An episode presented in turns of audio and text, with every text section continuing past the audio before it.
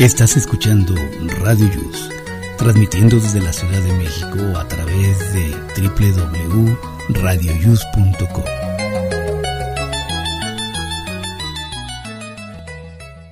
El siguiente programa contiene escenas de conocimiento explícito, con diálogos cargados de curiosidad, que pueden afectar la sensibilidad de personas no acostumbradas a hacerse preguntas sobre el mundo que las rodea. Tamales Marín presenta.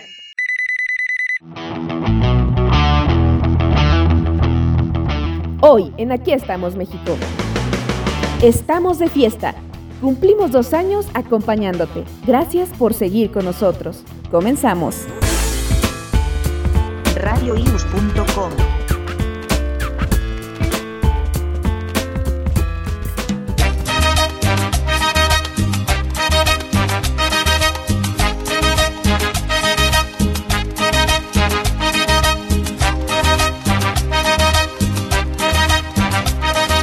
Hola amigos, muy buenos días, ¿cómo están? Les saludo a su amigo Jesús Zelaya y estamos aquí ya listos y preparados para iniciar este programa en este sábado 6 de agosto del año 2022. Estamos en la semana número 31 de este año y hoy se festeja a San Pastor, así es que si tiene alguien que se llame Pastor o si no en la nochecita, pues váyase por unos tacos de Pastor. En cuanto a los días, hoy, hoy es el día en la Semana Mundial de la Lactancia Materna. Ayer fue el Día Internacional de la Cerveza y mañana, mañana es el Día Mundial de los Faros, pero no sé si sea de los cigarros o de los faros. Muy bien, bienvenidos amigos. Adelante Miguel. Gracias Jesús, muy buenos días, bienvenidos a este programa, el número 119 de Aquí estamos México. Lo hacemos con mucho gusto para todos ustedes, ya más de dos años acompañándolos y lo hacemos con mucho, mucho agrado. En este caso estamos desde la capital de la República Mexicana, la bellísima Ciudad de México. Jimmy, ¿cómo estás? Muy buenos días. Hola amigos, ¿qué tal? Muy buen día, pues ya estamos empezando este sabadito, muy a gusto, vamos a tomar un cafecito, un tecito ahí acompañar el desayuno. Gracias a nuestros radioescuchas por permitirnos llegar a sus hogares el día de hoy. Un saludo Miguel, Jesús. Pues esperemos que se conecten nuestras compañeras en un ratito más. Continuamos aquí en Aquí estamos México, seguimos pendientes. Bienvenidos y bueno, se acaba de integrar Fabi. Fabi, muy buenos días. Hola, buenos días, ¿qué tal? ¿Cómo estamos? ¿Cómo están todos? Un saludo. Prende tu micrófono, prende. Ahora sí entré con el micro este, encendido. Ah, mira. Muy bien, Fabi, vienes, corre y corre. ¿Qué fuiste por los tamales o qué? No, ¿qué crees que estoy eh, preparando un discurso? Mañana voy a estar por ahí por la Cámara de Diputados y tengo que dar un discurso, entonces lo estaba preparando. Y, y, si, y si no lo agarro en ese momento que tengo la idea, después ni me acuerdo de qué iba a decir. Entonces, Pero mañana es domingo. Ouch, sí es cierto. Perdón, ya no sé ni en qué día vivo. El lunes. No te preocupes, el lunes, no, el lunes. Mañana pues, ahí te vas al zócalo y vas a. Es que voy a practicar. gente. No, no, Muy no, voy a, voy a practicar primero con el auditorio vacío. Mande. Mexicanos y mexicanas. Ey, Sí, a decir, un atoleoducto para los niños desnutridos, compañeros. Exactamente. Muy bien, mi Fabi. Pues buenos días, qué bueno que andas por acá. En esta mañana fresca y de pronto calurosa. Así son estos días de verano. Algunos días de la semana estuvo lloviendo bastante fuerte en algunos puntos de la República. Pero bueno, así es el clima en esta temporada del año. ¿A ustedes qué les gusta, este calor o lluvia? Templado. Ladito. Tome, Fabi. Ya se nos fue. Templadito. Ah, micrófono, pues, que Sí, apagué el micrófono. Iba a hablar y en lugar de. Aguas, porque no Perdón. puede pasar eso en tu discurso, ¿eh? Sí, oye. No, lo bueno es que es presencial. Por cualquier cosa, llévate el traductor de señas Ándale, sí. que te apoye. Exactamente. Pues Sí, no, también me- estoy de acuerdo con Jesús. Este templado, ni calor ni lluvia. Ay, más cuando frío. está- cuando está el calor es horrible, y más ahorita tú que andas, por ejemplo, así para allá y para acá corriendo, Ay, sí. es fastidioso, ¿no? Llegas deshidratadísimo a donde vayas, ¿eh? una chela, una Ajá. chela.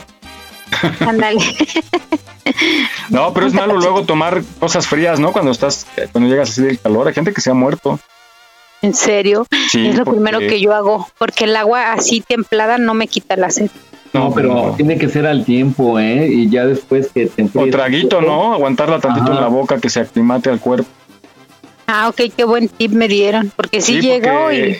Incluso hubo un futbolista, ¿no, Jesús? Que no sé si falleció, se puso mal, que tomó después de un juego, tomó este una agua fría con hielo y parece que se te inflama luego, luego los bronquios y pues imagínate eh, a un plato, a un vaso caliente, échale agua fría y vas a ver como pum, y rompe. No, sí. Sí, hay que tener mucho cuidado. Vamos a investigar sobre ese fenómeno para que tengan tengamos mejor información y tengamos cuidado. Bueno, oigan, ustedes de niños, ¿qué, soñaban ser? ¿Qué, decían cuando estaban niños? Había algo que era muy clásico, bombero, astronauta y, policía. Y director de, de orquesta. Ah, no, no es, está interesante director de orquesta, ¿eh? No, no me imagino a Jesús como director de orquesta, la verdad.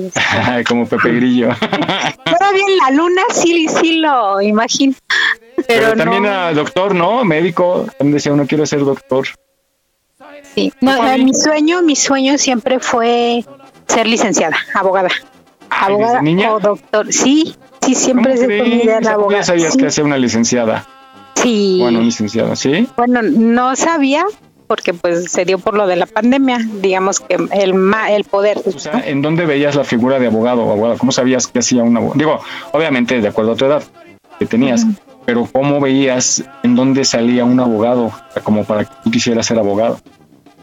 Pues obviamente cuando eres niña te basas en lo que ves en la Ajá. Entonces, este mi, mi, mi familia, eh, por parte de mi papá, pues fue de dinero, entonces entre esos había abogados y, licenciados y así. Oye, entonces quería ser actriz. Eh, mm, también, pero este, no dije, no, soy demasiado buena para ser actriz. El drama se me da. Oye, sí hubo una época, ¿no? En que las chavitas querían ser, todo el mundo quería ser actriz y actor. Querían ser famoso, no decía, ¿no? Quiero ser famoso. Ajá, sabes que sí, sí quería ser este parte del clan Trevi Andrade. Ay, ¿cómo crees? Sí, hubo un tiempo. Pero no sabías lo, que, lo que ocurría ahí, ¿no? O sea, no, obviamente no. Sí, pues no. No, no, no, fue antes de descubrirse todo eso. Entonces, pues fue mi mamá de que estás loca, no vas a hacer eso. Y pues gracias a mamá nunca, nunca me me, Ajá, sí. Y pues ya, después salió eso de, de que lo que estaban haciendo y, y sí, mamá dijo, mira lo que hubieras terminado. sí. La única con la que puedo llorar que no me hace ni un reproche, deja que me desahogue a soledad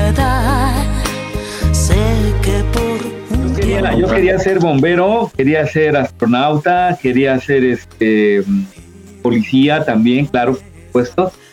Pero pues finalmente como vi la figura de mi papá, que era abogado, ahí voy también y seguí la, la tradición y ya me metí a estudiar este la facultad y ya ahí quedé. Pero no te ha quedado así algo pendiente por que, digas, también quiero hacer esto. Ah, sí, este, ingeniería en electrónica. Eso me hubiera gustado hacer.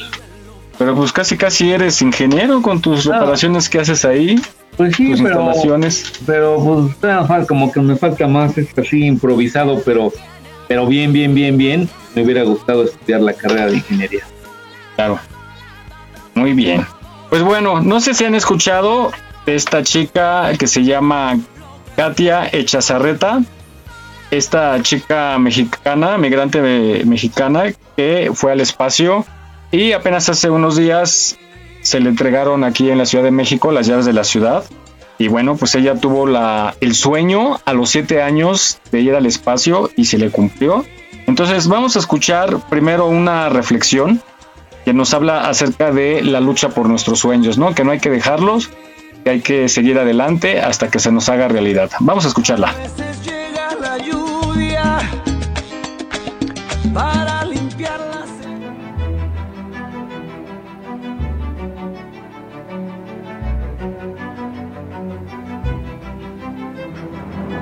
Es muy simple querer algo, pero no es tan fácil obtenerlo.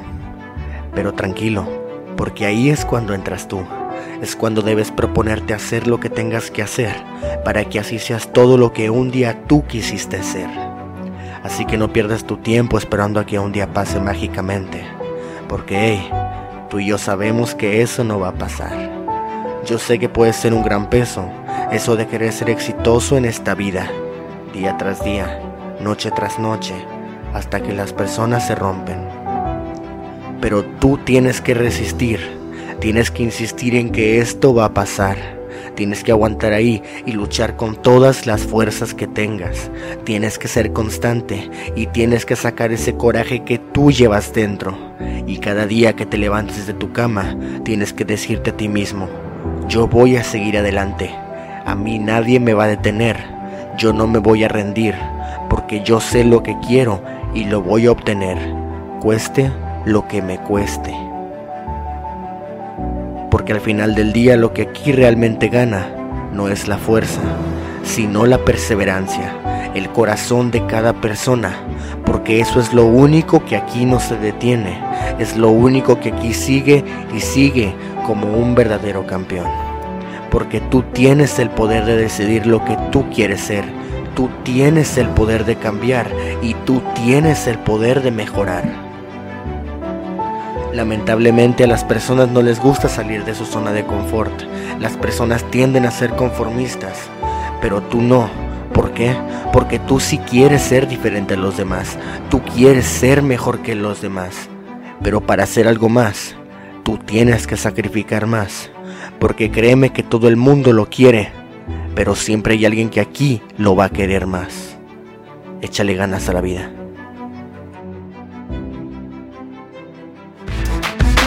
No olvides seguirnos en nuestra página en Facebook.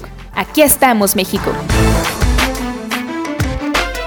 Si tu ciudad cuenta con alerta sísmica, recuerda que puedes tener hasta 60 segundos para ubicarte en un lugar seguro. No bajemos la guardia. Continuamos.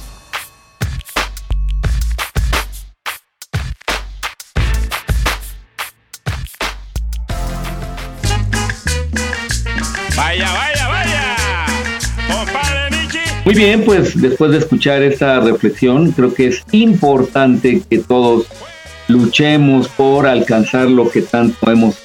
Adelante, Miguel.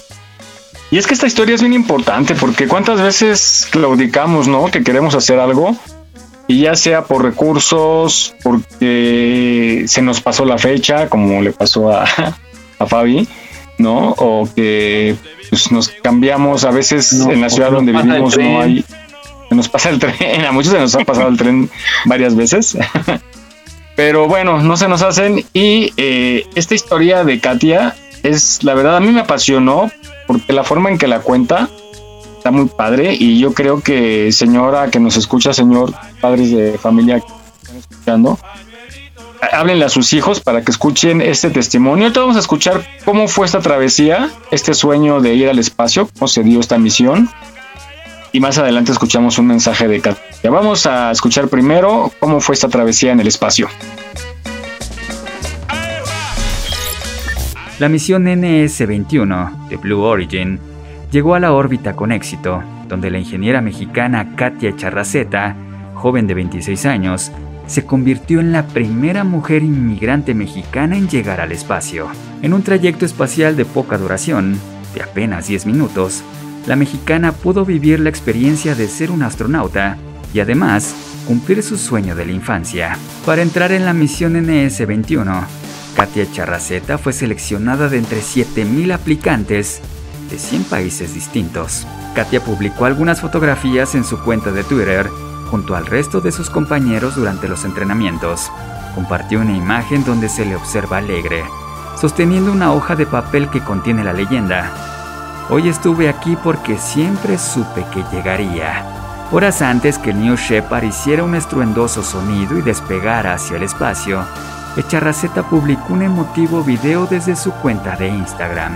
Durante la transmisión del despegue se compartió un video donde Katia Charraceta dedica su hazaña a los mexicanos y la comunidad latina.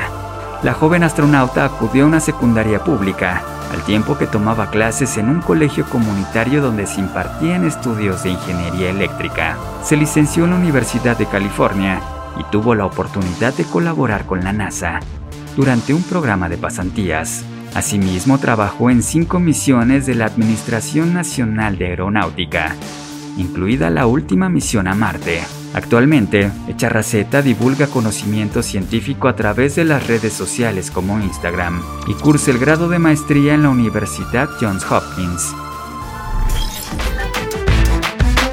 No olvides seguirnos en nuestra página en Facebook.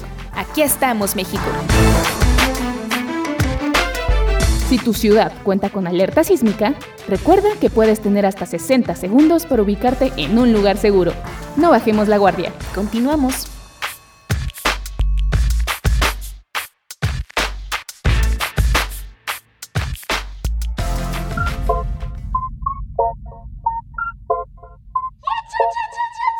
Muy bien, pues qué, qué um, emotivo, ¿no? Para que todos aquellos jóvenes que están escuchando el programa y sepan que se puede alcanzar los sueños. Claro, no es sencillo, hay que luchar para alcanzar esos sueños. Adelante, Miguel.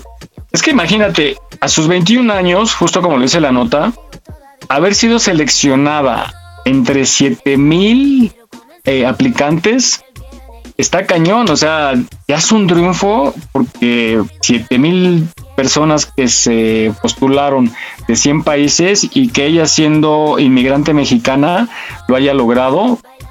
Está padre, porque aparte en una nota que vi en la televisión en la semana, ella decía que cuando comunicaba su sueño hacia los maestros en donde estudiaba, decían que lo dejara, que eso era para hombres, ¿no?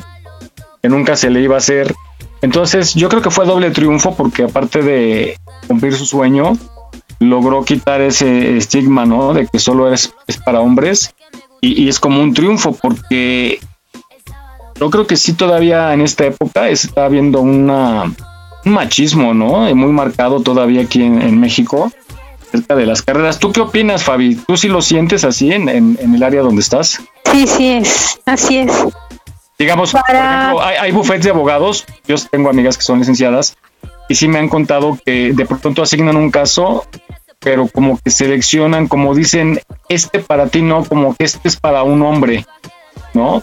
Ya por la complejidad que ellos consideran, pero yo creo que se tiene la misma capacidad, ¿no? Eh, de hecho, sí se tiene la misma capacidad, pero eh, todavía existe mucho patriarcado. Todavía existe mucho, este, mm, mm, mm, se dan las oportunidades, pero a diferentes personas. Bien dicen que como te ven, te tratan. Entonces sigue eso, aparte del patriarcado, sigue eso así de que pues los escogen más por, a veces por lo guapa que se ven o, si llegas y, tienes buena presencia, entonces te hacen más caso a ti. Eh, en definitiva, sí hay todavía muchos hombres que prefieren a los mismos hombres para ir a representar en cualquier cosa. Y sí como que todavía siguen haciendo un lado a las a las mujeres. Todavía no tenemos las mismas oportunidades por desgracia, porque como tú dices, hay veces que hasta luego sabemos más algunas mujeres o saben más algunas mujeres que, que, algunos hombres y no lo quieren reconocer por aquello del patriarcado de cómo vas a ser más que yo y cómo vas a saber más que yo y y etc. Entonces, sí, este, yo lo vi hace poco en, en una reunión que tuvimos de abogados. Este, tuve el agrado de hablar con un, un abogado que ya estaba ejerciendo y que no sabía varios temas de los que, pues algo tan sencillo como un testamento, ¿no? Entonces así como que digo, este, ¿cómo es posible? y te, dice, no, es que en la universidad nos dicen que leer y no venía eso, pero pues si te, si te exactamente, si, si alargas tu, lectura vas a ver que ahí está. Entonces, este, y sin embargo él tenía un, buen puesto, ¿no? Y no sabía ni siquiera tramitarlo un intestado. Entonces, este, sí, sí hay todavía mucho, ajá, mucha discriminación, exactamente, todavía entre, entre hombres y desgraciadamente. Escuchemos el mensaje que les decía de Katia, que está bien emotivo porque ella motiva a los niños a que sigan su sueño, pero escuchen las palabras que utiliza. Yo soy Katia Chazarreta y a los siete años tuve un sueño y por primera vez dije las palabras que me cambiarían la vida por completo. A veces pensamos que por ser niños o por tener tan, tan poquitos años las palabras no van a importar, pero la realidad para mí fue muy diferente. Y las palabras fueron, yo voy a ir al espacio y yo voy a estar en la NASA. Pero aquí existe una clara diferencia. Porque yo no decía, yo quiero hacerlo, yo voy a intentar, yo voy a ver si puedo. Esas no fueron las palabras. Las palabras fueron, yo voy a ir al espacio. Y esa diferencia es muy importante, porque lo primero que necesitas tener cuando tienes una misión así, tan importante, tan grande, pero tan rara, es que tienes que creer en ti, pero lo tienes que creer tan sinceramente que solo así es como vas a poder llegar. Pues sí, altamente emotivo y camacos, camacas, pues adelante, escuchen estas palabras y vean que todo es posible siempre y cuando se le pongan ganas a Adelante, Miguel. Así es, la verdad, una felicitación a esta niña, a esta joven, porque no fue fácil, o sea, no fue así de que quiero ir al espacio, me inscribo y, salí seleccionada y voy. Ya ha participado en muchas actividades con la NASA y ha estudiado, se ha preparado, seguramente habrá muchas más. Entonces, una felicitación y niños, a seguir esos sueños para seguir adelante y, y pues eso venimos, ¿no? A soñar y hacerlo realidad. Si queda nada más en sueño, pues no, no, no vale la pena estar en este planeta. Oigan, ¿qué opinan y tomar en cuenta que sí se puede, o sea, eh, eh, echándole las ganas del mundo, obviamente nos va a costar mucho trabajo, pero sí se puede llegar a los sueños, a realizar los sueños. Hasta en línea puedes estudiar y preparar bien ya para cuando te... Eso es, eso es una maravilla, eso creció mucho, ¿no? Con la pandemia. Con la pandemia nos facilitó muchísimo, ¿eh? muchísimo. Muchísimo, el contacto con, con todo el mundo, ¿no? Así es, con maestros, con materiales, porque inclusive pues fue cuando más empezaron a publicar libros y cosas así del, eh, dentro de lo que es el internet, porque pues antes casi no era, había pero no tan tan explicado como el día como al día de hoy. Entonces sí, la pandemia nos facilitó muchísimo este libros electrónicos, PDFs, todo todo, Entonces ahorita menos hay más, eh, menos hay este pretexto para no realizar su sueño. Y además tienes la oportunidad de contactarte con los grandes, ¿no? Porque antes era como que difícil traerlo al país a una eminencia, aparte de lo caro, pues bueno, las agendas no coincidían y seguramente iba a ser cara una conferencia presencial.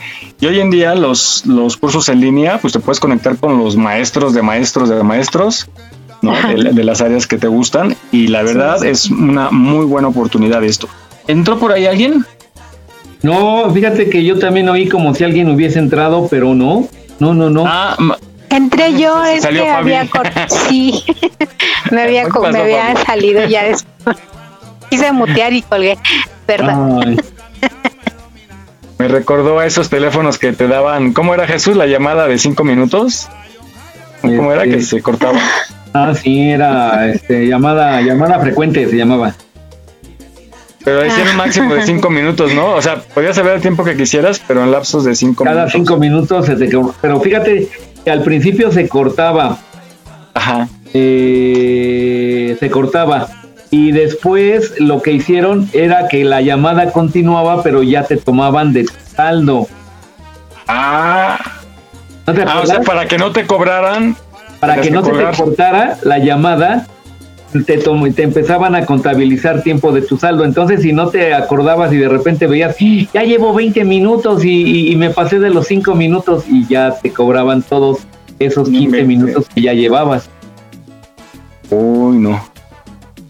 Oigan, estaba leyendo una nota que eh, gracias a la inflación que sigue creciendo aquí en México, ya Telcel está perdiendo muchísimas líneas, mucha gente está cancelando planes de, planes de en su teléfono de Telcel y está adquiriendo tiempo de ¿se llaman prepago? Ajá. Ajá, Que también es carísimo, ¿no? Ya 100 pesos te dura, no sé, creo, seis días o cuántos días. 150 eh, te duran 26 días. ¿En dónde? En Telcel, en, Telcel. Prepago. Pero eh, sí te dura bien poquito. Antes te duraba un mes, 100 pesos, te dura dos días. El chiste es que la gente está cancelando y está comprando más datos que los planes precisamente por la, crisis. Vamos a escuchar esta nota que nos dice acerca de los datos curiosos del espacio y los astronautas. Está muy interesante. Casi todo tiene un olor característico. Y si te has preguntado qué olor tiene el espacio, según los astronautas, huele a carne quemada, metal caliente y al humo de soldadura. Algunos afirman que es un olor no muy agradable y algo extraño. El primer ser vivo en orbitar la Tierra no fue el hombre, ni mucho menos el mono como muchas películas te lo han hecho creer, sino que fue una perrita llamada Laika. Es cierto que algunos otros animales fueron enviados antes, pero este can fue la primera en lograr orbitar la Tierra exitosamente, aunque desgraciadamente murió algunas semanas después debido al estrés que le pudo causar el viaje. Una triste noticia. Y hablando de noticias tristes, aunque ellos se sientan solos y así, los astronautas no pueden llorar, por los efectos de la gravedad cero, las lágrimas nunca caerían. En la Luna no hay atmósfera, es decir, que no hay vientos ni sonido. De hecho, la huella de Neil Armstrong, el primer ser humano en pisar la Tierra, aún se mantiene intacta. Interesante, ¿no? Tal vez de niño pensaste en ser astronauta, o aún quieres hacerlo, no es por asustarte, pero ser astronauta tiene sus riesgos. Cuando ellos regresan a la Tierra, sufren de pérdida muscular, ya que en el espacio no emplean la fuerza que se necesita en la Tierra. Otras veces se le hincha la cara o pierden la densidad de sus huesos. Por último, la dificultad a la hora de caminar y realizar acciones normales es un problema con el que tienen que luchar tras su vuelta. Luego de haber escuchado esto, ¿aún quieres ser astronauta? Como datos curiosos de algunos planetas, ¿sabías que después del Sol, Venus es el lugar más caliente del sistema solar? por lo tanto está lleno de volcanes. En Júpiter y Saturno lleven diamantes. El planeta más grande es Júpiter, y esta gigantesca mancha que posee este planeta es una especie de tormenta, un remolino que lleva activo cientos de años. Y el planeta que tiene los vientos más fuertes es Neptuno, en el año 2001, Pizza Hut se convirtió en la primera empresa en enviar pizza al espacio exterior. Cuando su pizza sellada al vacío llegó a la Estación Espacial Internacional, era una pequeña de 6 pulgadas con salami, salsa de tomate y queso. Y si yo estaría en el espacio, también me gustaría comer una pizza. Aquí estamos, México. Esperamos tus comentarios a nuestro WhatsApp 56 294 1459. 56 294 1459. Continuamos.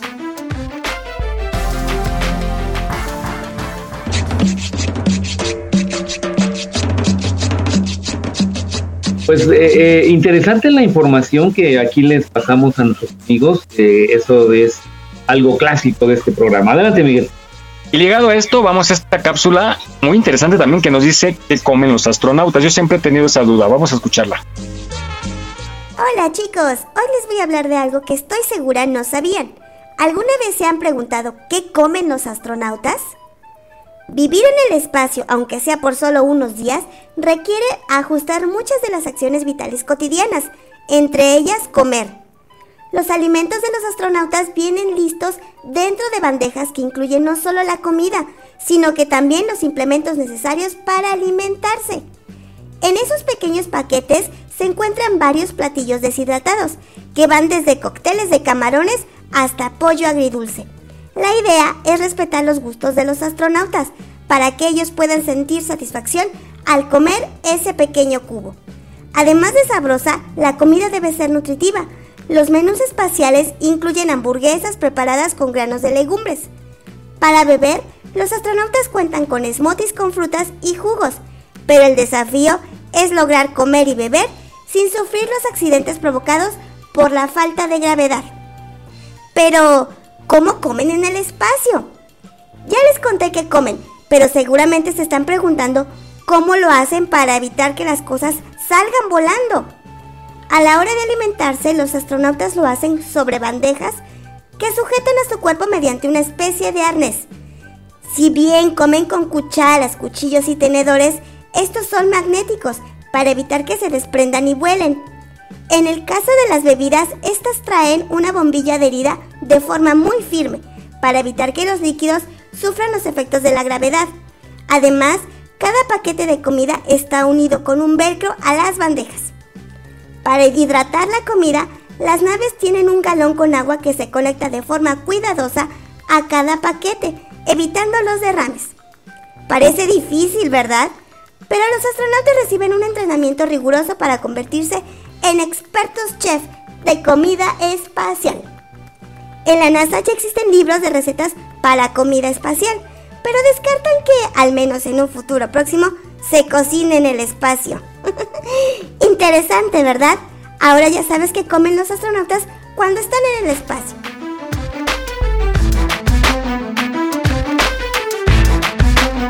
En Aquí estamos México deseamos que este 2022 sea de muchos éxitos.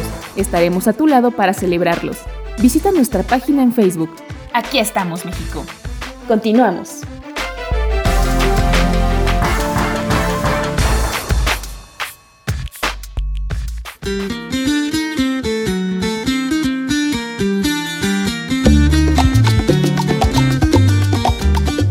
Muy bien, pues comen a, a astrohamburguesas. Oye, está, sí los consienten. Yo pensé que eran puras, eh, puros saborizantes artificiales y, cosas así como de pasta y eso, pero eh, los consienten pizza y hacen lo más apegado a lo que ellos les gusta, pues está padre. Yo pediría de mole de olla. Ándale. yo, yo, yo me quedé en el, en el tiempo que eran como hidrolizadas las comidas, o no sé. De los mole, de olla, mole de olla con popote. Ándale. Ya vimos eso que comen. Y pues vamos contigo, Jesús. Estamos en época de vacaciones. Ya muchos andan fuera, ya las calles, ahora que he salido, las avenidas siempre están congestionadas. A reserva que haya alguna manifestación o algún accidente, están despejadas totalmente. Uno va y viene rápidamente. Entonces está la Ciudad de México muy vacía porque muchos están de vacaciones. ¿Y tú tienes alguna información sobre una opción para ir a algunos lugares, Jesús? Sí, así es. Eh, pues eh, antes que las calles estaban muy, muy congestionadas, ahora nada más están congestionadas. Y bueno, eh, esta opción es para que vayan a los pueblitos mágicos. No sé si han oído ustedes hablar de los pueblos mágicos. Y bueno, Sí. esta información es para que se enteren qué son los pueblos mágicos. El programa Pueblos Mágicos es un programa de política turística que fue creado para resaltar los atributos únicos del país en sus diferentes estados, con el propósito de aprovechar los recursos naturales y o culturales de México, fomentar el desarrollo sustentable de las localidades que poseen atributos singulares, con carácter y autenticidad, dándoles más valor a sus atractivos, elevar los niveles de bienestar, mantener y generar empleo e incrementar el desarrollo económico de la localidad. Crear una marca de exclusividad y prestigio, teniendo como referencia las motivaciones y necesidades del viajero actual. El programa Pueblos Mágicos pretende rescatar y resaltar cualidades únicas de México y de esta manera conservar y compartir experiencias auténticas con los viajeros nacionales y foráneos, bajo el distintivo especial de Pueblo Mágico. Aquí estamos, México. Esperamos tus comentarios a nuestro WhatsApp 56 294 1459. 56 294 1459. Continuamos.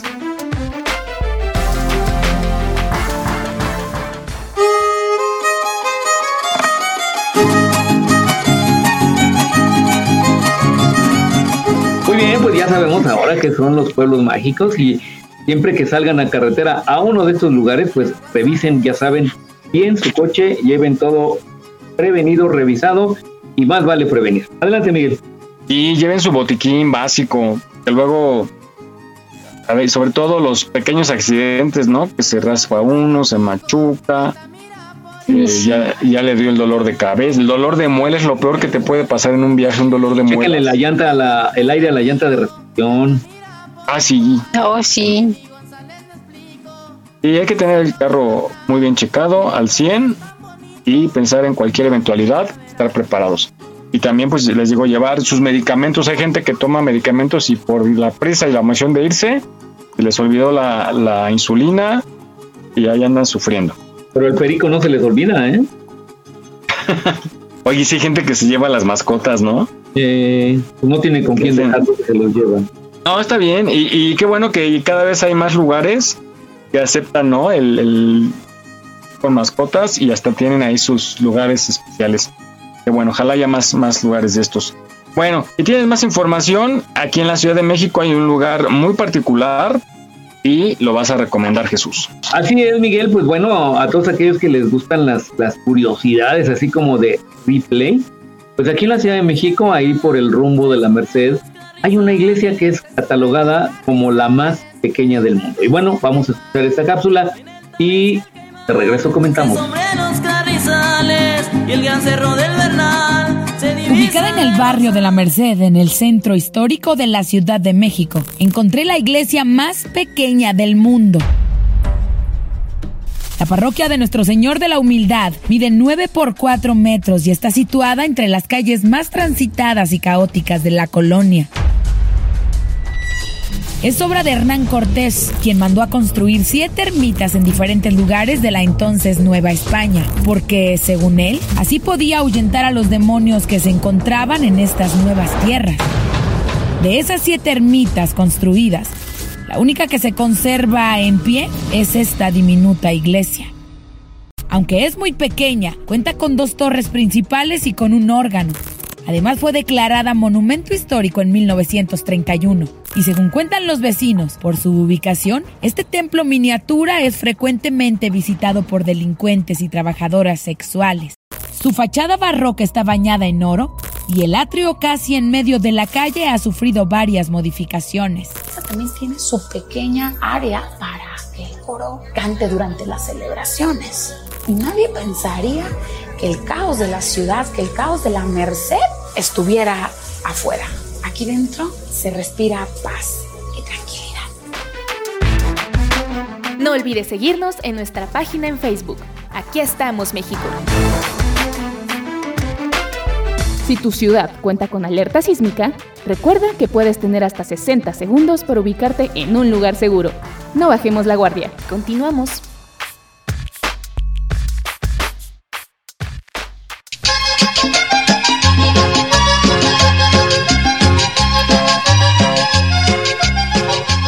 Muy bien, pues ahora ya saben dónde ir a dar una vueltecita para tienen pecados, pecados. Pecaditos, pecadillos. Pues vayan a esta iglesita y el padrecito los va a confesar.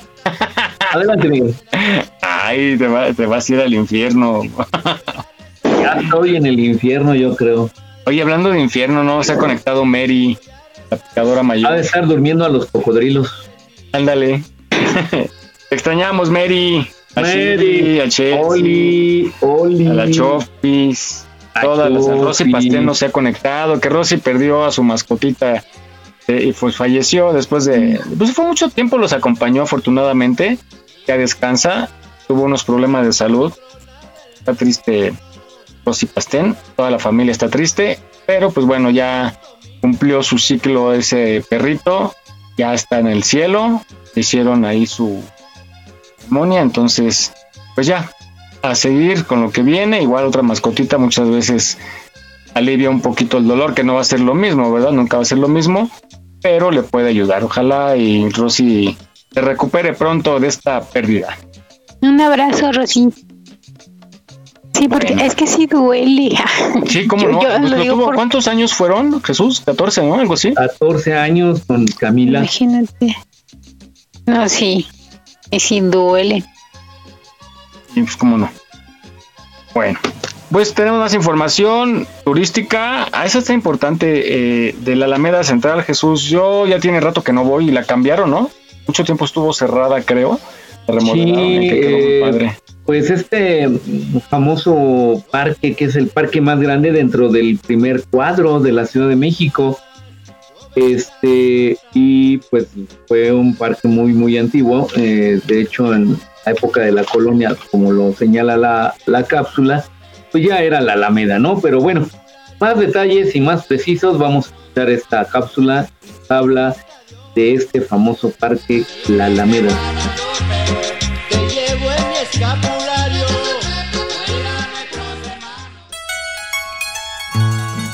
Durante el porfiriato, la luz eléctrica llegó a la Alameda Central y lucía sin la reja ni las acequias que la rodeaban durante tiempos coloniales. En las fiestas del centenario fue escenario de desfiles y recibió varios monumentos que marcaron su paisaje desde entonces. El primer parque público de América ha sido desde tiempo inmemorial escenario de ajusticiamientos, encuentros amorosos y corredor turístico, una historia que pocos conocen.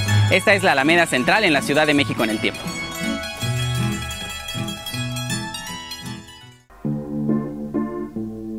Durante la colonia, la Alameda era un lugar de recreo solo para los nobles españoles. Cuando desaparecieron aquellas divisiones y aquellas costumbres, este jardín se convirtió en el lugar de recreo cotidiano de los capitalinos. Las distintas épocas muestran también a los variados tipos de citadinos que han recorrido la Alameda Central. La Avenida Juárez, antiguamente llamada Patoni y Calzada del Calvario, inicia en la Glorieta del Caballito, a unos metros, en la acera norte, se encontraba la antigua sede del Ministerio de Relaciones Exteriores, que desapareció con la ampliación de reforma. A la altura de Valderas se encontraba un hospicio para pobres que funcionaba desde la época colonial. A inicios del siglo XX fue destruido y en su lugar se levantó el pabellón español. Entre Humboldt e Iturbide estuvieron las oficinas de Pemex, donde hoy ha quedado abandonado un edificio del gobierno. Esta avenida obtuvo su nombre a principios del siglo XX y desde entonces ha sido el lado más bullicioso de la Alameda, pues propició el nacimiento de cines, restaurantes y hoteles de los más visitados de la ciudad. Entre Valderas y Doctor Mora se levantó en 1914 el emblemático Hotel Regis, que por décadas fue el hospedaje habitual de toda clase de celebridades y hombres de negocios. Contaba con restaurante, baños de vapor y cine. Con el tiempo se modificó y albergó también el cabaret Capri. Estos agregados formaban la estructura que colapsó el 19 de septiembre de 1985. Poco después se erigió en el sitio la Plaza de la Solidaridad. En la acera de enfrente, el Hotel del Prado competía con el Regis no solo en oferta, sino como punto de encuentro. Diseñado por Carlos Obregón Santacilia, contaba con el cine Translux Prado, el bar Montenegro y el restaurante Versalles, donde estuvo el mural de Diego Rivera, Sueño de una tarde dominical en la Alameda Central. El tramo entre Bucareli y Bellas Artes es la principal arteria hacia el centro histórico. Del lado oriente, el Palacio de Bellas Artes, llamado en sus inicios Teatro Nacional, constituye el límite de la Alameda desde 1904. Antiguamente este tramo de la calle era conocido como del Puente de San Francisco. Para la década de los 40, la Alameda presentaba un aspecto más moderno, a un costado de Bellas Artes estuvo una pérgola que rodeaba el monumento a Beethoven y que tiempo después fue adaptada como oficinas y negocios, entre ellos la famosa librería de cristal, propiedad de Martín Luis Guzmán y Rafael Jiménez Siles. Este fue uno de los primeros rascacielos de la ciudad, construido en los años 30 por la aseguradora La Nacional. Su estilo Art Deco contrastaba con la arquitectura de algunos de sus vecinos. Con el tiempo se le agregó un inmueble gemelo que ahora funciona como centro comercial. La fuente de las náyades o de las aguadoras se encuentra en el lado poniente de la Alameda, donde llegó hacia 1890. La escultura de Neptuno fue creada por el francés Gabriel Duvray y desde 1889 una copia se puede disfrutar en la Alameda Central. La fuente del nacimiento de Venus proviene de la misma casa fundidora y es obra de Mazurín Muró. Fue colocada al oriente de este jardín en 1890. ¿Quién sabe desde cuándo haya existido la costumbre de tomarse la foto con los Reyes Magos y Santa Claus en la Alameda? En esos días de rosca y regalos, la Alameda era el punto de reunión de los diversos tipos sociales de la Ciudad de México, una tarde dominical como la de Diego Rivera. Uno de los cambios más notables de la Alameda en tiempos modernos fue la colocación del kiosco morisco a finales del siglo XIX. Realizado por José Ramón Ibarrola, emigró al Parque Central de Santa María la Ribera en 1910. En su lugar se levantó el hemiciclo a diseñado por Guillermo Heredia. Este monumento es de estilo neoclásico y forma semicircular, con 12 columnas dóricas. Al centro de los leones puede verse el águila republicana. A pesar de todos los cambios que han sufrido la Alameda y sus alrededores, este sigue siendo un rostro primordial de la capital, que hoy ha recuperado algo del esplendor de su pasado.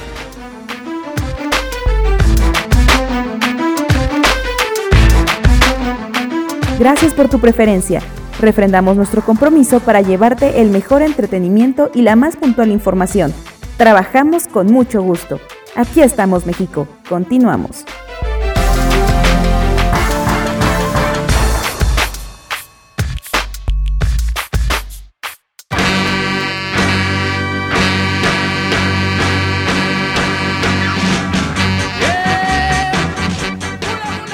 Muy bien, pues cuando tengan la oportunidad dense una vuelta y pues, ya sabrán todo aquello que ha trascendido y que se ha transformado ahí en la Alameda. Adelante, Miguel.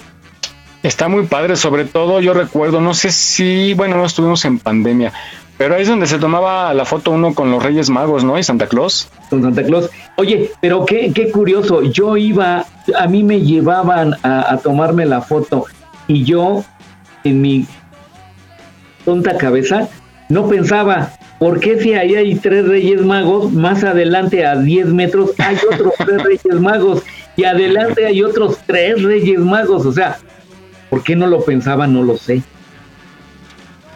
Pero tú te tomabas la foto, ¿no? ¿Sí te gustaba? Porque luego hay niños que se ponen a llorar. Sí, sí me gustaba. Y además, algo que les voy a comentar, yo me acuerdo, yo me acuerdo, este, que había el kiosco, el kiosco que, que, señalan en la, en la en la cápsula, había un kiosco eh, pegadito a Avenida Juárez y vendían ahí postales y libros de la historia de la Ciudad de México y todo eso. Y yo me acuerdo haber ido a eso, estaba muy chico, apenas es un vago recuerdo que tengo, pero ya me doy cuenta que los años se me han acumulado. Adelante. ya está abierta, ¿verdad, Jesús? Ya se ya, puede, ya, ya está abierta. Pasar ah, y, y, llevar, oye, yo, yo escuchaba mucho que algunos llevaban a la enamorada ahí. ¿A dónde quieres ir? ¿A la Alameda o a dónde? Pues los y pues domingos, se toma la nieve, el globo, el elote. Los domingos, hace, estamos hablando de hace 10 años, no, 20 años, era, era un lugar de convivencia eh, dominical, sobre todo de, de pues muchos jóvenes, eh, chicos y chicas que se dedicaban por lo general al servicio de, de limpieza o de servidumbre en casas. Eh, y, se volvió famoso porque los domingos, que es día libre, este, pues acudían ahí, pues, para alguna amiga, algún amigo, alguna relación. Y bueno, esa era también una parte de lo clásico de la Alameda. ¿Habrá te la ayudas ahí? Uh, yo no he visto. No. Yo he visto No, en el no. Zócalo, pero no, no sé, no ha ido a la Alameda. Pero en el AIFA sí, ahí segurito que sí hay. Pues sale muy caro ir por ella. y te tardas mucho además, ¿verdad? Yo hubieran hecho un trenecito, ¿no? Yo creo que a, a la par que construyeron el aeropuerto hubieran hecho un, un riel para ir directo en un trenecito. Pues de menos hubieran construido el metrobús o hubieran alargado el, el, el tren suburbano hasta allá. Órale, vámonos. También. Oiga, pues vamos a ver esta nota. Y por si algunos tenían duda, si Puerto Rico pertenece a Estados Unidos, pues en esta información nos la van a aclarar.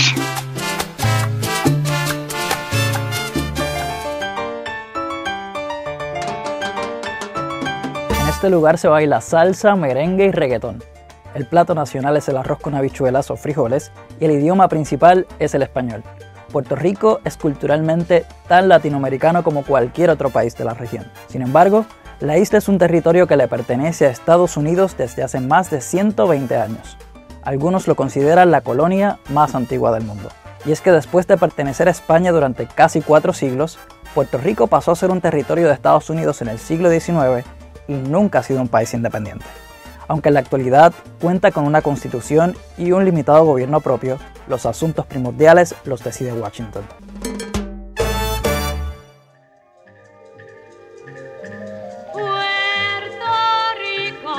Primero debemos hacer un repaso histórico y ver qué ocurría justo antes de que Estados Unidos invadiera la isla. A finales del siglo XIX, el imperio español se encontraba en decadencia.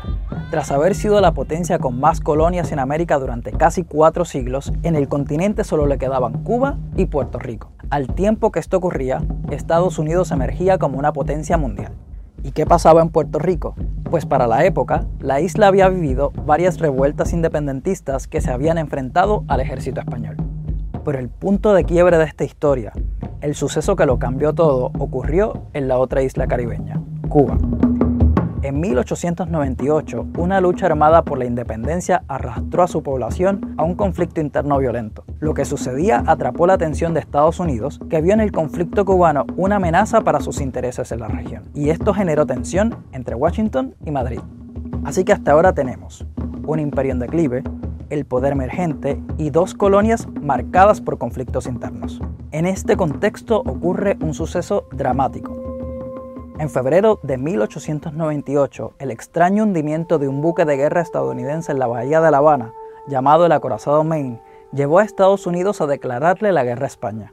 Hoy en día lo ocurrido con el buque sigue siendo un misterio y así lo califica incluso la literatura estadounidense. Aún se desconoce a ciencia cierta quién fue el responsable de su hundimiento en el que murieron 260 personas. Este hecho hizo que Estados Unidos decidiera implicarse a favor de la independencia cubana y a la par llevó a su ejército a invadir Puerto Rico en julio de ese mismo año, y muchos boricuas apoyaron la invasión. La guerra culminó con el Tratado de París que se firmó en diciembre de ese año. Con el acuerdo, Madrid se comprometió a garantizar la independencia de Cuba, también a vender a los Estados Unidos el archipiélago de Filipinas por 20 millones de dólares y a cederle Puerto Rico. Pero el territorio boricua no era el principal objetivo de los estadounidenses, aunque sí era clave para su estrategia militar. ¿Por qué? Pues para entender esto hay que mencionar otro hito en el continente, la construcción del Canal de Panamá. Finalmente, eh, está decidido que va a haber un canal y Puerto Rico es eh, digamos que lo había sido bajo España también, la llave para lo que se llama el seno mexicano, es decir, todo el Caribe y el Golfo de México. Así que el verdadero atractivo era la posición geográfica de Puerto Rico, que le ofrecía al país norteamericano un enclave estratégico para fines militares.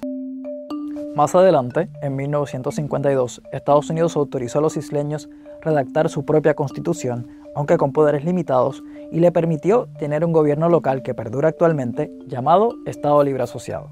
Bajo este sistema pueden administrar algunos asuntos internos, también elegir a un gobernador, un poder legislativo y establecer un sistema judicial. Sin embargo, el control de sus fronteras, sus relaciones internacionales y su defensa son responsabilidad de Washington. A nivel local se han realizado varios referéndums para consultar qué prefieren los puertorriqueños, aunque ninguno ha sido vinculante con el gobierno federal, por lo que sus resultados no han sido respetados. Entre los puertorriqueños hay división sobre cuál debería ser el futuro político de la isla. Aún así, esto no les impide sentirse orgullosos de su identidad cultural. Como decimos en la isla, boricuas hasta en la luna. No olvides seguirnos en nuestra página en Facebook. Aquí estamos, México. Si tu ciudad cuenta con alerta sísmica, recuerda que puedes tener hasta 60 segundos para ubicarte en un lugar seguro. No bajemos la guardia. Continuamos.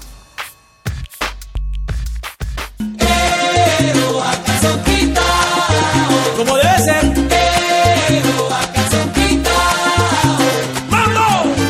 Muy bien, pues ya sabemos ahora qué es lo que exactamente pasó. Y bueno, estaría para ir a pasear, estaría bueno ir a, irse a dar una vueltecita. Y yo, yo de los países que quiero visitar, no sé ustedes, pero a mí me gustaría visitar Cuba, Colombia y Puerto Rico. Yo Colombia. Órale, hasta suspiras. Suspiró. A ver, dinos algún colombiano. ¿Cómo así? ¿Cómo así? A ver, chica, dinos algún colombiano. ¿Qué tiene por allá? Sí, Pero he qué conocido chimba. varios licenciados por allá. Mírala. Sí, sí, sí. Como bien dijiste, Mike, el, el internet nos acerca ya. Eh, A ver, a- a ver, háblanos como colombiana ya. No, todavía no. Todavía- Todavía no tanto. A mí me encanta el acento de las. Las- Ay, a mí no, ¿qué crees? No, no sé por qué no, no me gusta. ¿No te gusta ningún acento? Eh, no, no me he puesto a ver, pero pero no los de Colombia no. Eh, siento que sus palabras las hacen motas o no sé. Lo mismo de decir de nosotros. Yo creo que sí, sí, porque pues, ya ves que Vamos a escuchar una nota, vamos a rescatar una nota, producción, que justo que habla de los acentos en Colombia, así como en México, pues evidentemente los del norte hablan diferente a los del sur y a los del centro, los del Bajío, entonces igual en Colombia, precisamente, y ahí escoges tú tu acento favorito, ¿no? A lo mejor va a haber uno que te conquiste. Aquí, ¿cuál te gusta? De, de aquí de México, ¿cuál te gusta?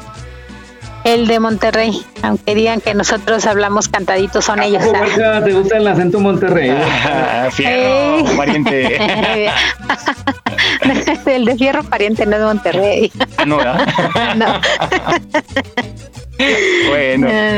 ¿Cómo hablan los pues, norteñón, verdad? Sí, de. Tuvo, tuvo huerta. Ah, sí. Ya, bueno, ya no tanto de huerta, pero sí siguen teniendo ese acento. De No, es que los de Monterrey de la ciudad no dicen huerca, pero los de Monterrey de, del interior, de, fuera de Ritos, que hablan todavía así de huerca. ¿Ah, sí? Está golpeadón, ¿no? Está golpeadón, ¿no? no, no tuve oportunidad de ir a visitar esas áreas. ¿Qué otro? ¿Qué otro? Eh, ¿Costeño no te gusta? El costeñito. Este, no, no me gusta ese, ese ¿no? Están hablando como este, el cangrejito. Crispín, de- el ratón Crispín. el cangrejito de la sirenita, ¿cómo se llama? Sebastián. Ándale. Así. Así. ¿A ti, Jesús? De aquí de, de, de México. Ah, pues me, me gusta el, el acento de las chihuahueñas. A mí también. El norte en general, Sonora. Sí, pero fíjate que es distinto al de Chihuahua, el de Chihuahua al de Monterrey, al de Nuevo León. Sí. Sí. Entonces, pero me gusta el de las, el de las chihuahueñas. Ya. Y el, el de las jaliscienses, ¿no? Eh, no, Eh, fíjate ¿cómo que no? El, que, el que no me gusta es el de las, el de las veracruzanas. De 10 palabras, 15 son groserías. Ah, ya. Mike, es el acento, ¿eh? no el asiento de las de las. Ay, Fabi. Vamos a escuchar a los colombianos. Producción. Yo tengo una yaqueceta que quise mucho en Sonora, que cuando ella baila...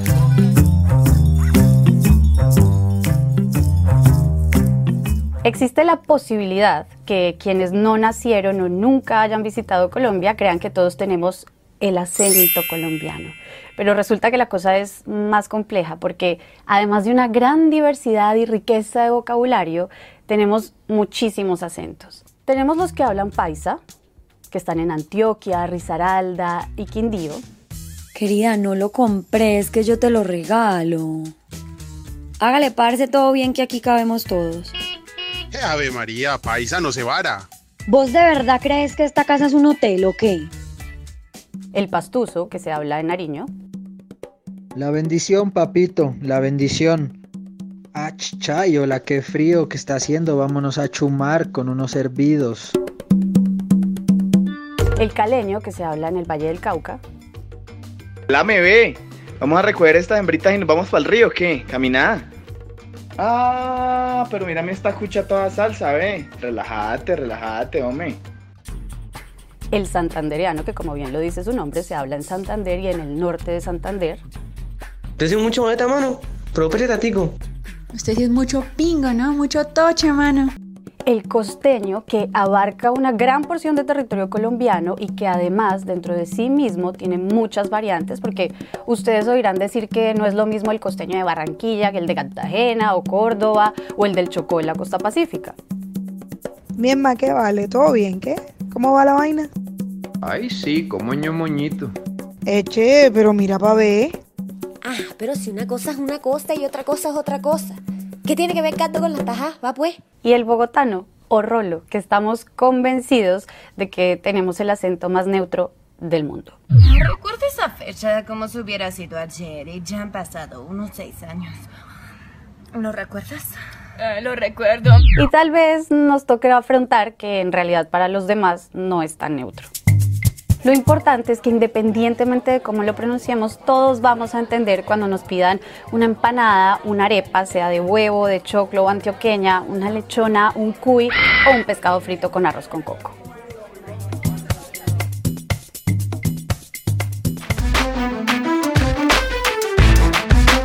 No olvides seguirnos en nuestra página en Facebook. Aquí estamos, México. Ya casi cumplimos un año contigo. Trabajamos con mucho gusto para llevarte el mejor entretenimiento. Gracias por tu preferencia. Aquí estamos, México. Continuamos.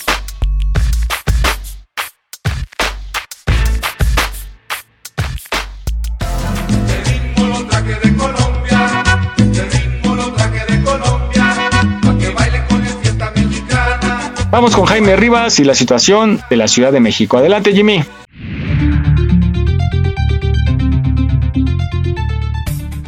Claro que sí, Miguel, muy buenos días a todos nuevamente. Pues el día de hoy amanecimos con 13 grados en la temperatura mínima. Se espera una máxima de 25 grados para el día de hoy. Tenemos un cielo medio nublado, todavía tenemos buen clima a la hora pero por la tarde se esperan lluvias en la mayor parte de la Ciudad de México, incluso tormentas eléctricas. Tenemos 50% de probabilidad de lluvia, 71% de humedad.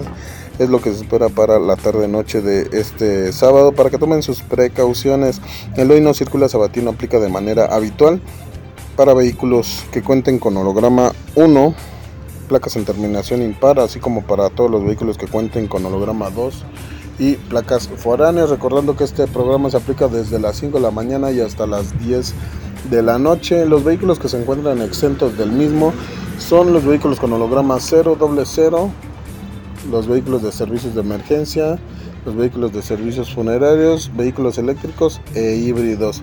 Tomen sus precauciones ya que tenemos ya algunas marchas y plantones programados para el día de hoy ahí en la zona de reforma, en la zona del Ángel de la Independencia, en el Monumento a la Revolución y la plancha del Zócalo para que si pueden evitar esta zona, que mejor. Eh, ya comenzaron las vacaciones de verano, entonces si usted tiene planeado salir con su familia, le recomendamos que cheque su vehículo antes de salir de viaje. Lo primordial es checar frenos, eh, la presión del aire que sea la adecuada. Cheque, cheque su llanta de refacción porque luego se nos va a rechecar ese detalle y llega a suceder que cuando se necesita no está en buenas condiciones la llanta de refacción, cheque que su vehículo cuente con gato, con llave de cruz o llave L para poder desmontar la llanta en caso de que sea necesario, si puede llevarlo con su mecánico para que le haga un chequeo eh, general antes de salir. Y sobre todo las, las recomendaciones que le damos pues es que maneje con precaución, no exceda los límites de velocidad y sobre todo no mezcle el alcohol con el volante para evitar alguna tragedia.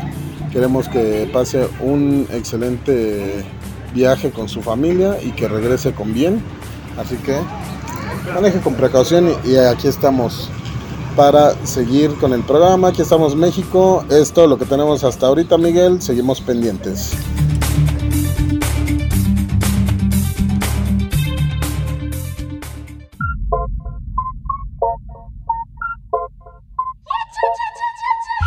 Solo y de fondo suena un ritmo violento. Mi cuerpo se va moviendo y tú te pones contento. Hace unas horas no te conocía, era de noche y ahora de día. Pues muy bien, pues ya sabemos cómo hablan los colombianos. Este, el acento también que me gusta es el portugués, el español, pero con acento portugués. Ay, qué Ah. finolis. Ese no lo he escuchado.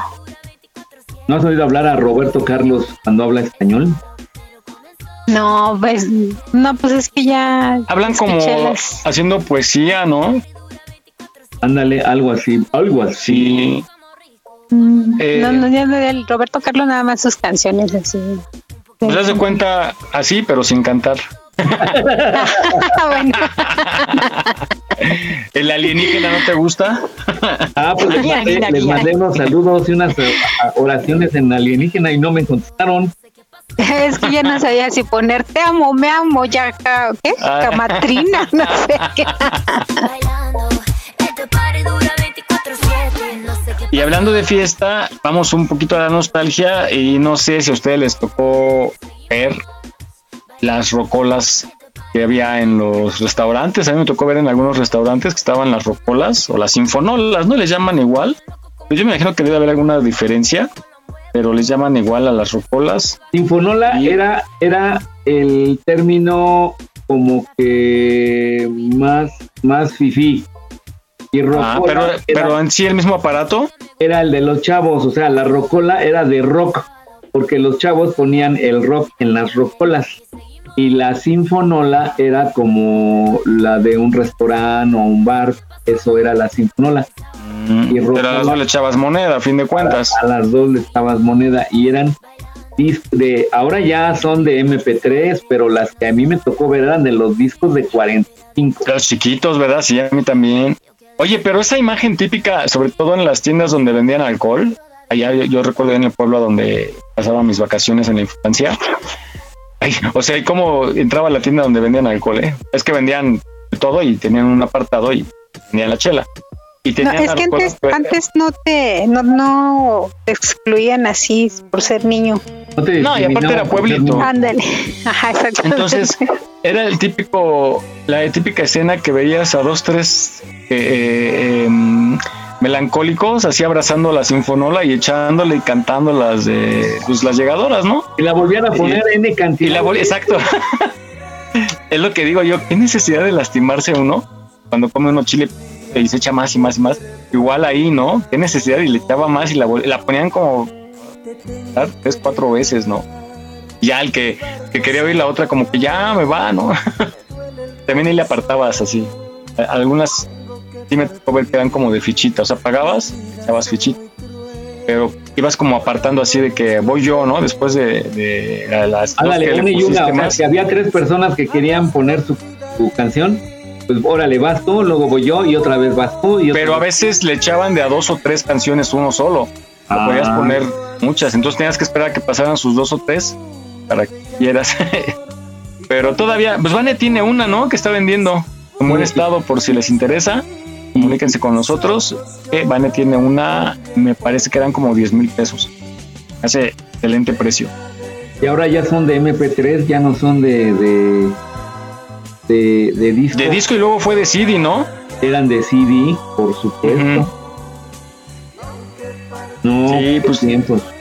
Qué tiempos. Y, y luego, pues vamos a escuchar esa historia de la moda de las, de las rocolas.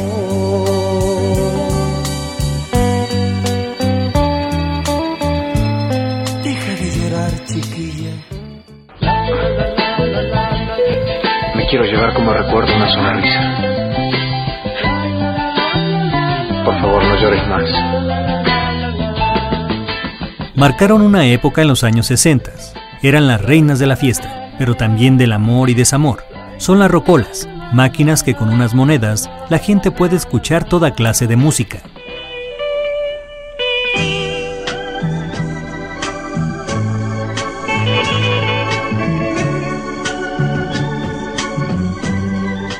Conocidas también como sinfonolas, han traspasado la barrera del tiempo para formar parte del estilo retro. Es así que bares y algunos pequeños restaurantes cuentan con una rocola.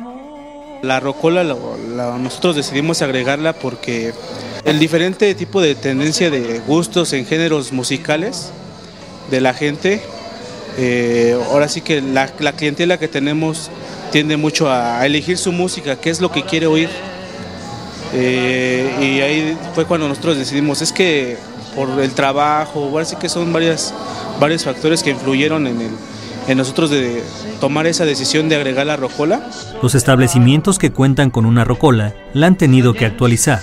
Dentro de la rocola, bueno, eh, manejamos aquí en la Cosa Nostra, manejamos dos, dos rocolas.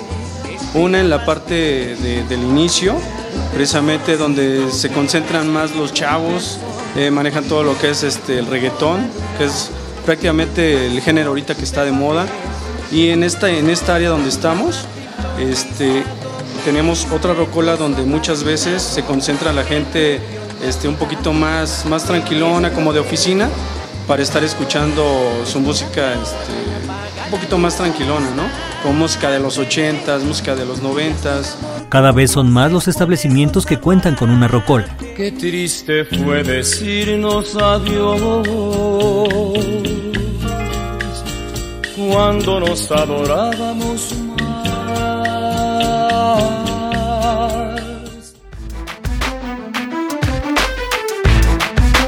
No olvides seguirnos en nuestra página en Facebook. Aquí estamos, México. Trabajamos con mucho gusto para llevarte el mejor entretenimiento. Gracias por tu preferencia. Aquí estamos, México. Continuamos.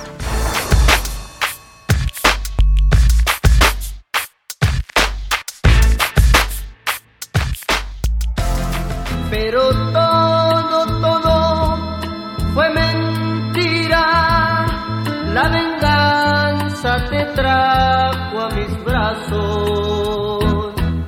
Ay, qué tiempos aquellos, ya me hiciste recordar aquellos años, apenas hace... Pero bueno, adelante. Pero nunca pasan de moda, ya ves que siguen todavía en uso. Así como los, los tornamesa ya están regresando otra vez.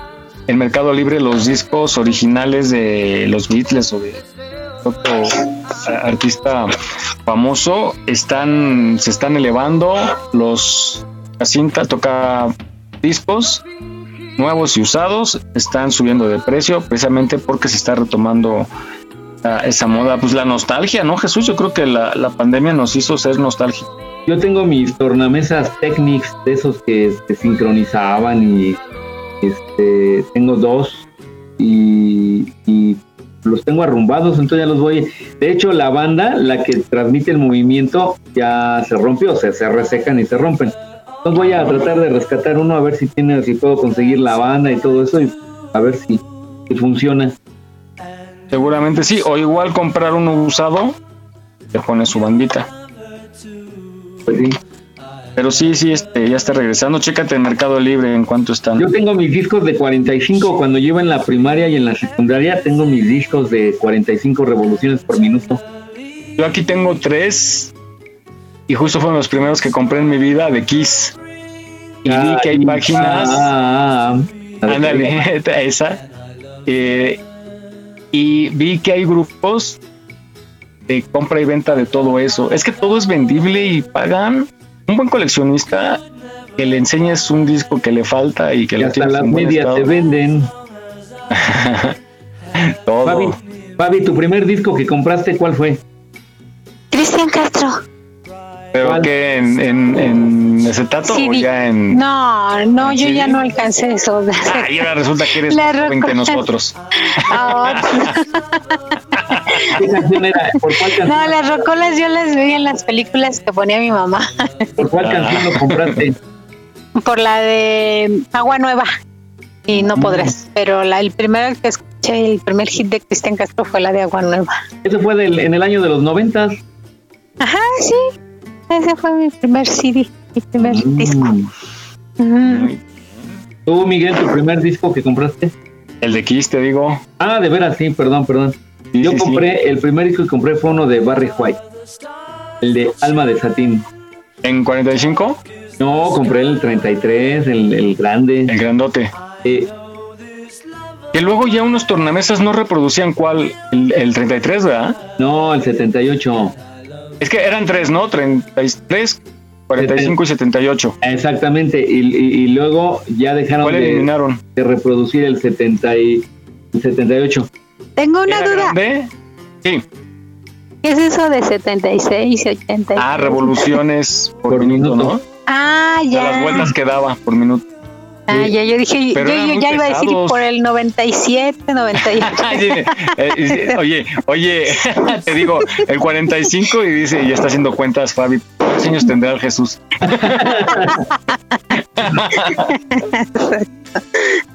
No, eran, la- eran las revoluciones. Y luego salió, salió un- una, una, una medida especial que no recuerdo cuál es. Le voy, les voy a investigar. Y es, es una distinta al, al 78, 33 y 45.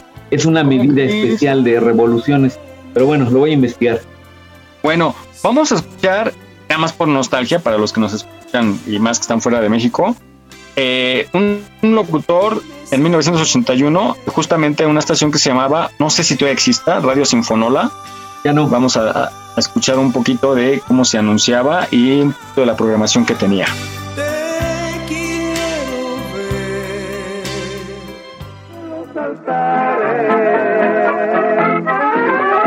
Ranchera sin sonora es la mera mera 22 y serán las 8 de la mañana, compadres. Buenos días, sean felices 22 y las 8.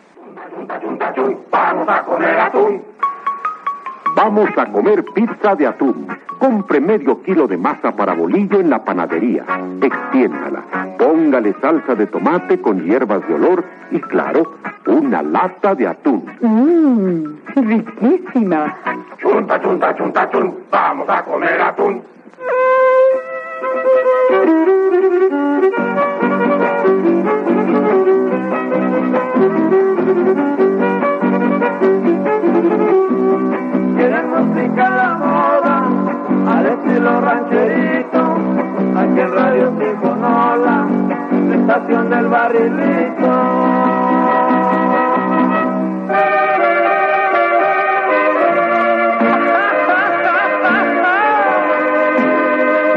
Yo quiero saber de ti. El número uno, Vicente Fernández, compadres, con un tema de Humberto Rivera, el último éxito que presenta Vicente a su consideración. Saludos a Arvide y Santa Lucía. Yo quiero saber de ti.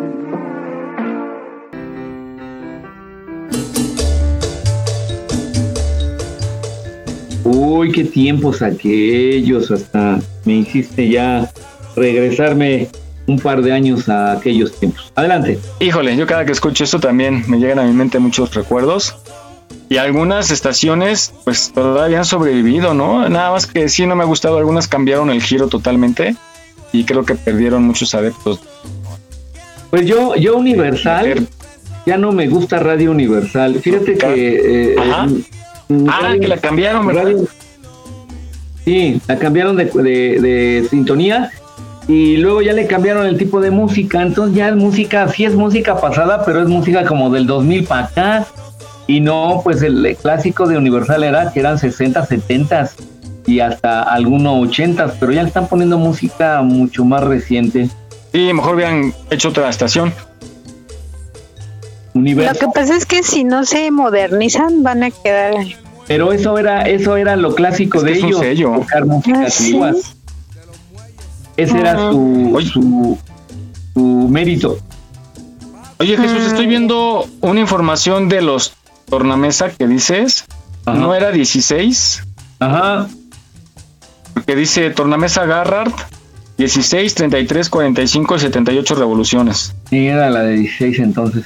Ah, sí, 16, 33 Y eso, revoluciones. y eso eran unos discos, eran unos discos más pequeñitos eh, que los de ve- 45. No los conocí.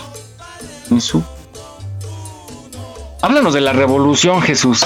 Mira, yo recuerdo, pero déjame, primero les, les hablo cuando, cuando vino el Big Bang. Dos semanas antes del Big Bang. Oye, mira qué interesante. Y me imagino que, que no entiendo. ¿Por qué, ¿Por qué hacían varias revoluciones, pues? Bueno, eh, en discos, porque eran de varias revoluciones y no uno solo. Pesaban No, mucho, ¿no? Había unos discos, los grandes, pesaban muchísimo. Eran como de cristal, o no sé si era cristal. eran de cerámica. Ah, con razón estaban pesados. Yo les platicé alguna vez aquí que yo encontré en unas chácharas el programa número 100 de la hora nacional. Imagínate cuando digan, encontré el programa dentro de unos 500 años. ¿El programa número qué programa es hoy? Ciento... Ay, güey. 119. Ay, me Encontré el programa 119 de Aquí estamos México. Órale, en USB que se usaba hace... uh. en, en un archivo digital, en un MP3 y no sé ni dónde reproducirlo, van a decir. Y, y una Fabi de aquel entonces va a decir, perdón, ¿qué es USB? ¿Qué es MP3? así te viste, así te viste. Ay, perdón. es que no quería sentirme excluida de la plática. Bueno, chicos, pues ya vamos a cerrar con. Ay, esta está buenísima, esta nota. ¿Alguna vez han soñado ustedes eh, algo así como que vivieron en otra época y que se acuerdan bien lo que están recorriendo, como si hubieran vivido en aquel entonces, pero despiertan y están en este año? No. No. No. Pues vamos a esta historia, esta, esta nota que nos habla de niños que recuerdan su vida pasada y la recuerdan tan exacto que tiene credibilidad, incluso han ido a esos lugares y dicen, esa fue mi esposa, aquí yo vivía, aquí yo me sentaba y esto era lo que comía. Vamos a escucharla. Concepto de reencarnación ha existido durante miles de años. La creencia de que cuando morimos renacemos como personas completamente nuevas ha mantenido al hombre en vilo desde tiempos remotos. Las personas que creen en esto dicen que a veces los niños aún pueden recordar la última persona que fueron. En el último siglo, muchos psiquiatras estudiaron este fenómeno, encontrando que la mayoría de sus sujetos eran chicos pequeños. Chanai lo ocupa un niño de 3 años nacido en Tailandia que asegura haber sido un maestro llamado Boakai en su vida pasada. Dijo que un día camino a la escuela recibió un disparo en la cabeza y que murió. Le contó a su abuela todo sobre sus padres anteriores, su esposa e incluso sus hijos y le rogó que lo dejara visitarlos. El chico la llevó hasta la casa del profesor. Allí conoció a sus padres, quienes dijeron que había sido asesinado cinco años antes de que naciera Chanai. Lo realmente espeluznante aquí fue que el menor tenía dos marcas de nacimiento, una en la parte posterior de la cabeza y otra sobre el ojo izquierdo. Suena casi como si un disparo le hubiese atravesado la cabeza en una vida anterior. Ciertamente espeluznante, ¿no? Shanti Devi si de reencarnaciones se trata, la India aparece como uno de los sitios ideales para tratar este tema. Quizás tú o yo hayamos tenido una vida anterior en este país y no lo sepamos. La niña que ocupa este lugar en el top a la edad de 4 años le dijo a sus padres que su verdadero hogar estaba a 145 kilómetros de donde vivía y que allí residía su esposo. También dijo que había muerto luego de tener a su hijo, incluso al encontrarse un día con su supuesto marido, esta lo reconoció al instante. El caso se volvió tan famoso en el país asiático que el propio Mahatma Gandhi ordenó un informe completo sobre el mismo. A final de cuentas, lo más increíble fue que todo lo que dijo la chica sobre su esposo y su hijo era totalmente cierto. Ryan este niño comenzó a tener pesadillas extrañas y horribles a los cuatro años. Así es, tal parece que el cuarto año de edad es una experiencia aterradora para estos pequeños, ¿no crees? Los malos sueños continuaron hasta que en su quinto cumpleaños Ryan decidió decirle a su madre que solía ser otra persona en su vida pasada. Impactada ante la declaración de su hijo, la procreadora decidió escuchar lo que tenía para decir. Él detalló que su hogar era Hollywood, frecuentaba bailar en una producción de Broadway, a menudo se encontraba con estrellas y trabajaba en una agencia donde la gente cambiaba sus nombres de manera regular. Lo más emocionante de su historia es que incluso recordó que la calle en la que vivió en su vida anterior tenía la palabra roca. Cameron Macaulay cuando tenía dos años, este chico de Glasgow comenzó a hablar sobre la vida en Barra, una isla remota frente a la costa de Escocia, en la que nunca había estado antes. Durante tres años, todo de lo que parecía hablar era de su casa allí, donde estaban sus amigos. Contó cómo se llamaba su papá, que lo mató un automóvil, y también que echaba de menos a su mamá, así que estaba realmente angustiado. Sus padres finalmente decidieron llevarlo a ese lugar. Un equipo documental se unió a ellos y quedaron realmente conmovidos por la cantidad de detalles que el niño podía recordar. Se acordaba de su familia, de su perro e inclusive de las vistas de su ventana. Realmente es una historia que podría emocionar fácilmente a cualquiera.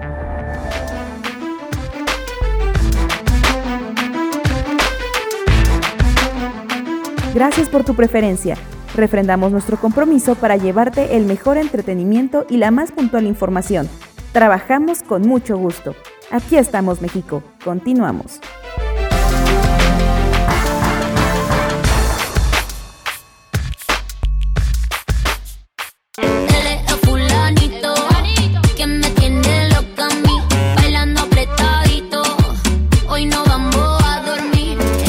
Es impresionante. Eh, la nota que te comenté, Miguel, hace ratito de nuestro perro Bermúdez. Sí, dices que falleció el perro Bermúdez, pero yo no he escuchado información. pero... En Google. Producción. no, yo tampoco he escuchado. A mí me dijo un amigo. yo, no vi, yo no vi la nota, pero me dijo, y normalmente ese amigo no me cotorreas, te dice la, la neta. Pero ya hubiera salido en noticias o algo así, pues es muy famoso. Ah, no dice que murió eh, un familiar muy cercano. Informa la muerte de su hermana Olga. Dice, falleció hermana de Enrique el Perro Bermúdez. Es que a lo mejor escuchó eso nada más. Ah. Y su cabeza entendió que murió él. Ah, con razón. Sí, y fue hace ocho días. Ah, entonces sí fue esa, eso, eso fue el, ese fue el error. Esa fue la nota, sí. Sí, a veces se escucha nada más como lo último y... Bueno, todavía hay perro para... Para rato.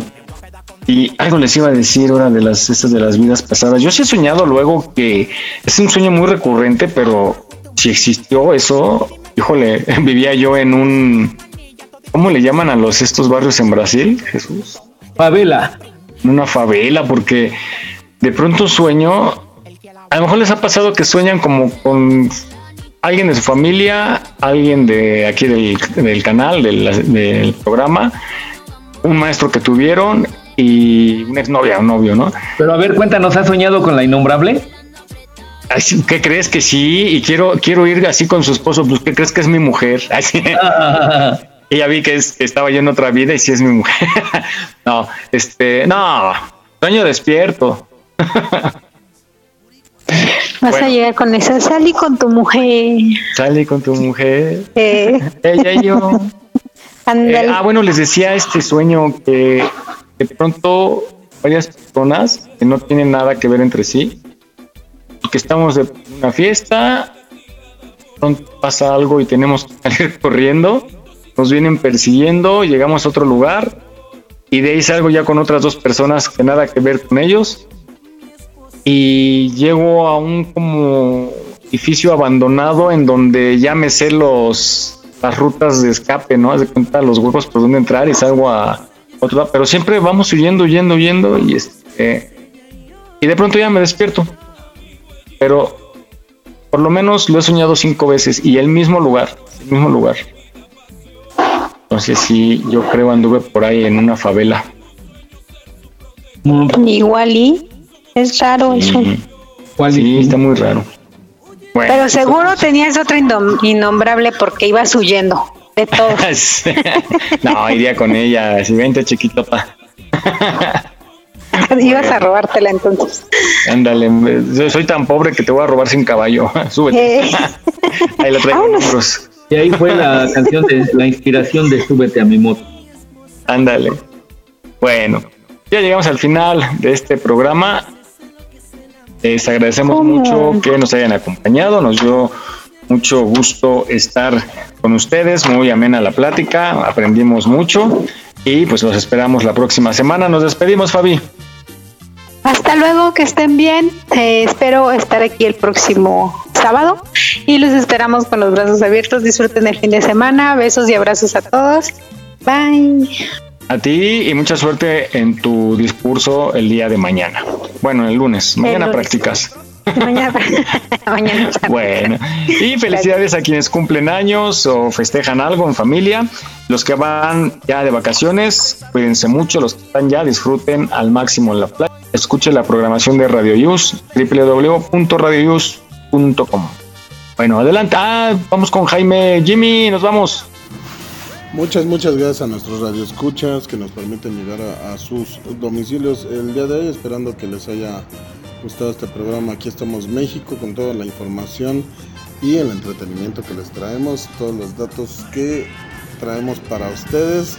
Saben que es con mucho corazón lo que hacemos. Eh, Fabi, Jesús, Miguel, espero que se lo hayan pasado bien y nos vemos el próximo sábado. Los esperamos en el siguiente programa de Aquí estamos México. Servidor Jaime Rivas reportando desde la zona centro de la Ciudad de México. Buen día, buen fin de semana a todos. Cuídense y si salen, ya saben, tomen sus precauciones, maneje con precaución, no exceda los límites de velocidad y no mezcle el alcohol con el volante. Buen día a todos. Cuídate mucho y esperamos tu reporte la próxima semana. Adelante, Jesús. Gracias Miguel, pues muchas gracias Fabi, gracias Miguel y sobre todo y como siempre el público que nos escuchó y que estuvo aquí al pendiente de este programa.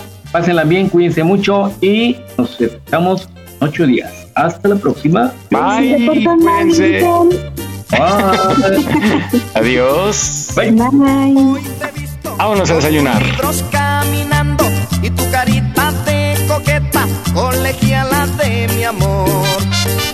Tú sonríes sin pensar que al mirarte, solo por ti estoy sufriendo, colegiala de mi amor.